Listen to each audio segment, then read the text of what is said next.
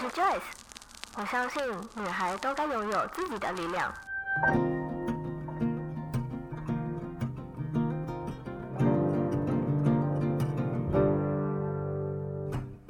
分享让我们彼此之间不再疏远，不管是财务或身心灵成长，身为女孩的我们都该拥有精彩的人生。在这里，跟我一起成长，一起阅读不同的生命典范吧。来到一则茶室。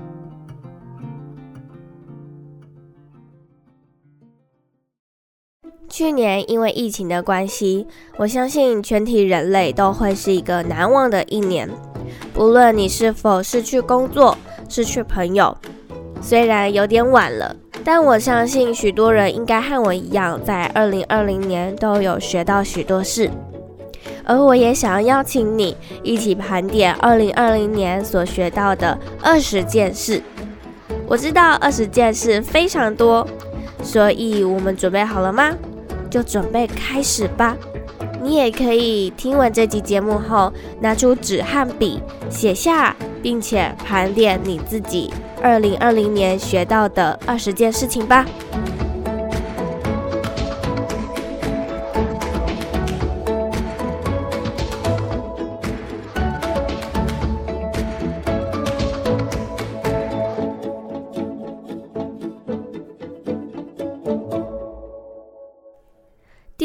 我在去年学到的第一件事是，我开始接触了身心灵，不论是冥想，或者是疗愈、今生前世、宇宙、吸引力法则等等，这些我都越来越有兴趣。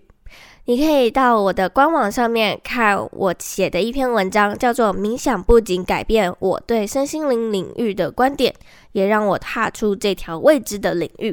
这篇文章有详细的心得分享，而我也买了许多相关的书籍，看了许多相关的影片。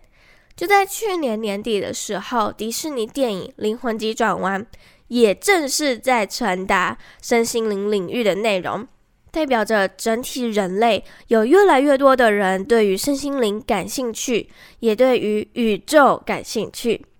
也有越来越多的人开始疗愈自己的内在了。第二点，环保本就是一件麻烦的事，大家都嚷嚷着要爱地球、要减速，但还是有许多人购买手摇饮料。虽然吸管台湾政府已经规定不可使用塑胶吸管，但是那些可溶解或者是纸吸管都还是垃圾。如果可以使用环保杯、大象杯，为何还会需要购买手摇饮料外带杯呢？或者是你也可以想一想，真的有需要喝到手摇饮料吗？我们都知道手摇饮料是一个不健康又会造成地球污染的一个产品，但为什么你还会是想要一直喝它呢？是不是可以开始慢慢戒掉它，改喝水了呢？而我自己也在去年开始使用了环保卫生棉，因为我开始有意识的发现，一片卫生棉在地球上会需要花二十或更长的时间来进行自行分解。那如果可以以一个人的小小力量开始使用环保卫生棉，而且我自己也算过了，女人一生中会需要花七万块在卫生棉上面。但我开始使用布卫生棉后，我只要花四千多块买一堆，我可以使用五到六年的时间，是不是非常的划算与省钱呢？再来，如果你有使用月亮杯的话，可以更节省，它可以使用到十年之久。它的金额又更加的低了。你可以去听之前我有采访月亮杯创办人 Vanessa 的那两集，她有为我们讲解非常详细的月经产品内容。不仅仅是使用布卫生棉，我在家也尽量减少使用塑胶袋、塑胶产品。当我在制造厨余时，我会使用。一个容器把它装起来，但因为它下面会滴一些厨余的水，会比较难去清理，所以我都会使用一个盘子垫在下面，让它不会滴得到处都是。但是我男友就觉得这件事情非常麻烦，为什么不能使用一个塑胶袋把它装进去，一劳永逸呢？当时我就知道，环保本就是一件麻烦的事，麻烦久了也习惯了，习惯久了自然就环保了。第三件我学到的是，极简不是一个终点，而是一辈子的事。在去年底，我搬出去与男友同住在一起，许多人都说搬家是极简最好的时间点。而我也在其中极简了许多物品，或是送人或转卖，但还是有许多物品我极简不了。不过，我也相信极简本来就不是一个短期的目标，而是一辈子的事。它是一个状态，而不是一个终点。我也清楚发现，搬家后需要买好多东西，让我烦恼为何东西还是这么多呢？于是我开始内省：这些东西真的需要吗？还是可以极简掉呢？我也在自己的 IG 上面开始卖掉一些我自己的二手衣，希望可以利用社群平台的力量，为这些物品找到新的主人。第四件我学到的是，死亡是那么一瞬间的事。我们都知道自己终将有一天一定会死亡，却像掩耳盗铃的人一样，不愿想那一天的到来。我的爷爷在去年突然中风了。但前几个月我才打电话给他，要他好好照顾自己。我有空就会回去看他，可没想到下一次见到他时，已经是在医院的病床上了。仔细端详爷爷的面庞，第一次发现爷爷年事已高了，能陪我的时间也不多。人总是这样，知道时间不多之后，才懂得珍惜。而最近，我也开始。想要花更多的时间陪在他身边，不论是将自己的工作排开，或是假日想要好好休息时，会想要回去陪陪他，陪他打个麻将，让他不会有老人痴呆。第五点，我学到的是 vegan 保护动物而有意识的吃素。几年前，我才自己发现，比起肉，我更喜欢吃菜。而我开始接触到 vegan，才知道这是一种有意识保护动物的生活方式。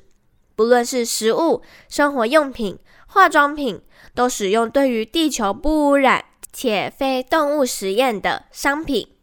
我也在十二月时挑战一周吃素，才发现出去吃饭真的很难找到素食餐厅。不过，台湾近年已经有许多好吃的素食餐厅了，很难想象以前素食者要如何外食。而我如果可以的话，也会想要以素食为主，希望能够渐渐的成为 vegan 一员。第六件我学到的是，身体健康正向我发出警讯。自从开始经营自媒体后，几乎没有什么运动，当然也是因为我会用各种理由借口而不去运动。对身体越来越不好，也渐渐的容易累，或是骨头发出一点奇奇怪怪的声音。有次在剪辑《女子健心室》Podcast 时，听到何立安老师提到的大重量训练，其实不是为了要雕塑自己的身形，让自己的体态好看，而是要在年轻的时候就先建立自己的健康骨骼，以免在上了年纪之后容易骨质疏松。所以我也下定决心找一个健身教练来帮助我雕塑自己的身形、健康的身体。你可以在我的 IG 上面看到最近有许多我的健身日记，就表示我真的有开始执行喽。第七件我学到的是，休息并不会被任何人责备。以前的我就像一台火车一样，不断的前行。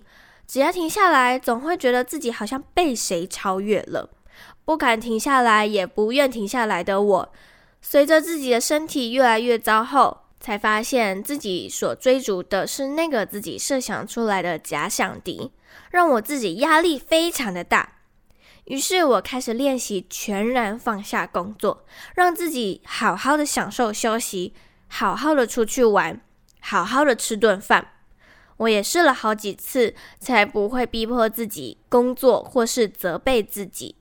第八件我所学到的是，学会感谢他人，也同时感谢自己。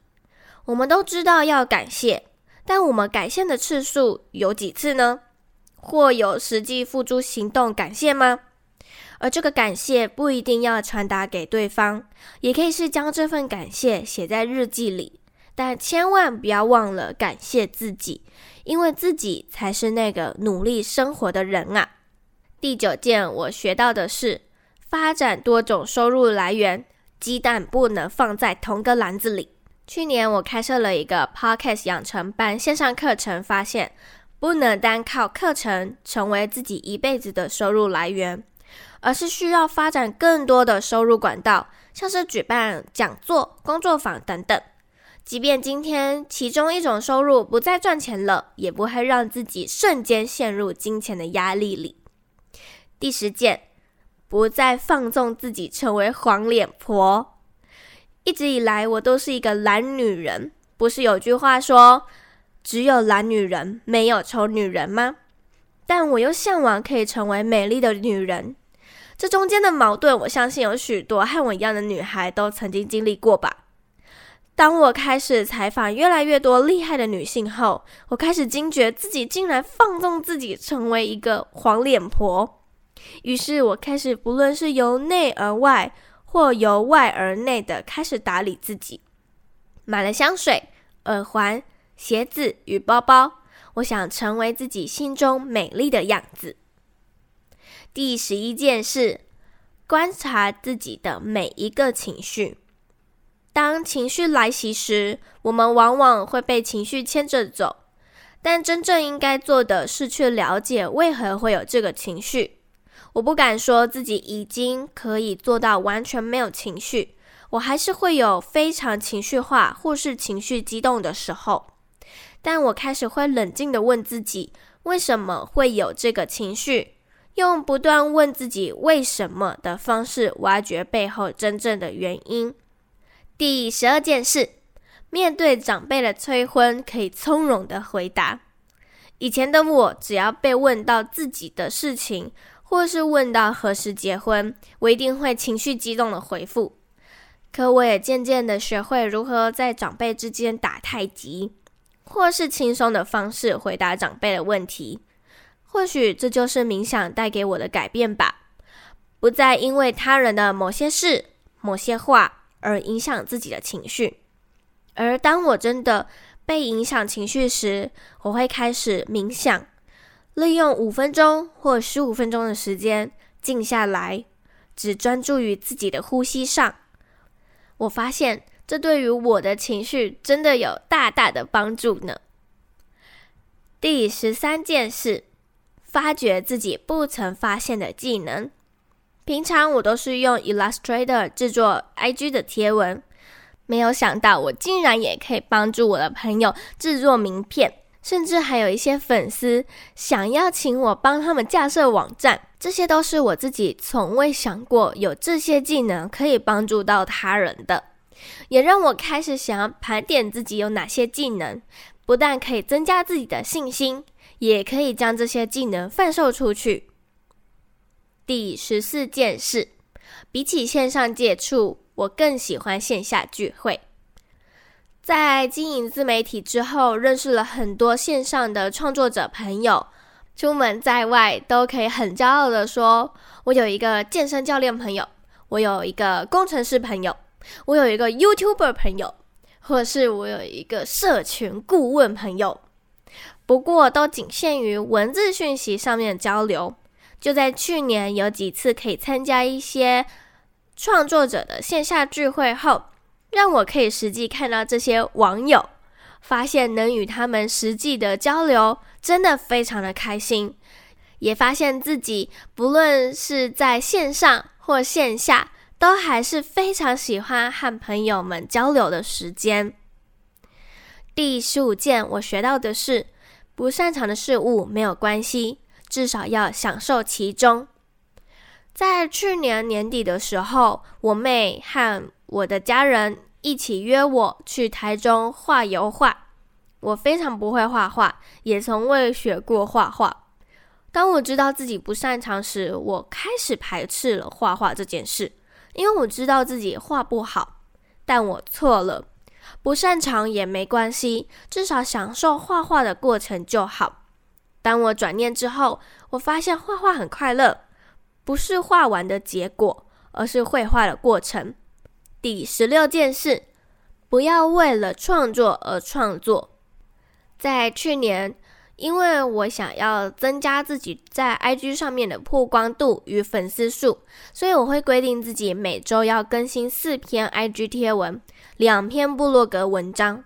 初期我有许多的想法想要创作，所以当时的我非常的憧憬。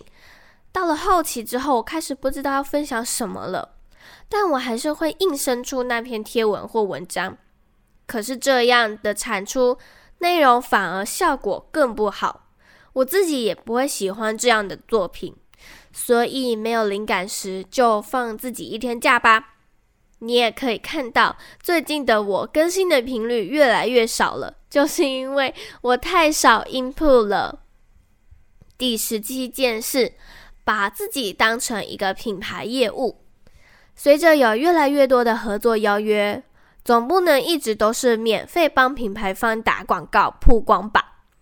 这时需要学会将自己当成一个品牌业务来与厂商谈费用的合作，而不是让创作的时间都成为免费的作品了。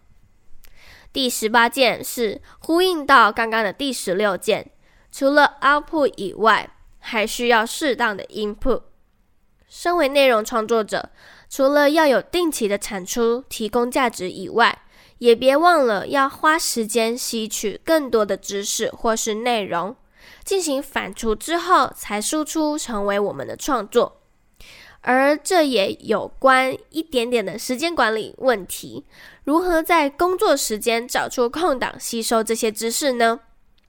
最近我也发现我自己看书的习惯需要改变。以前我都只是看看就过，顶多在那本书上面画重点笔记，但其实我都没有做读书笔记，很容易这本书随着时间越来越久，我就忘记书本的内容了。所以我开始在阅读一本书时，旁边会写上读书笔记，同时也会在书里面画上我喜欢的句子。最后再将它们整理到 Notion 这个软体里面，把 Notion 建立成一个我自己的读书资料库。未来如果我有想要回顾的话，还有一个地方可以找到我自己的阅读笔记。之后我也会想要分享我的阅读笔记给大家，可以稍微期待一下哦。倒数第二件事。想出国的真正原因是想要拍完美照。我相信，因为疫情的关系，让我们都无法出国去品尝美食，或是去看美丽的风景。除了想要看看更多不一样的国家文化以外，真正想要出去的原因到底是什么呢？你有想过吗？我花了一点时间才发觉，我想出国的真正原因不是购物，而是想要拍美美的照片。却忘了，台湾其实也非常的美丽啊，有许多风景是我还未曾挖掘的，也让我重新想要开始认识台湾了。就在去年年初的时候，我和男友一起环岛了台湾。我后来发现，我好喜欢屏东恒春那一带的风景哦，那边的阳光是那么的温暖且舒服，好喜欢。也好向往可以在那里住上一段时间，希望之后还可以有更多的机会回到那里，好好的享受，而不是走马看花。最后一件我学到的是，先照顾好自己，才能够去照顾别人。我其实一直都习惯着先照顾别人，最后才照顾自己，却忘了自己才是世界上最重要的人。如果我连自己都照顾不好了，哪还有力气去照顾他人呢？如果你有搭过飞机的话，一定都看过这一段影片。当有乱流来袭时，提供氧气的那个口罩掉下来，它是不是都会要你先戴好自己的口罩，再去帮助身边的小孩呢？同理，我们也是要先照顾好自己，才能够去照顾他人。以上这就是我在二零二零年学到的二十件事。我相信我应该还有学到更多的事，只是我没有盘点出来而已。那你呢？你在去年学到了哪些事呢？欢迎你截图这一集分享到 Instagram 现实动态上，并且 tag 我。我的 IG 账号是 joycehsh 点 co，写下你在去年所学到的二十件事情吧。也欢迎你可以帮我们到 Apple Podcast 上面打星评分，并且留言写下你的想法与心得。如果你想要用行动支持赞助我的话，也欢迎你可以直接在下方资讯栏的地方点击赞助链接，我会非常感谢你的。支持我持续在这里，每周三早上八点为你讲一则好故事吧。我们下周三再见喽，拜拜。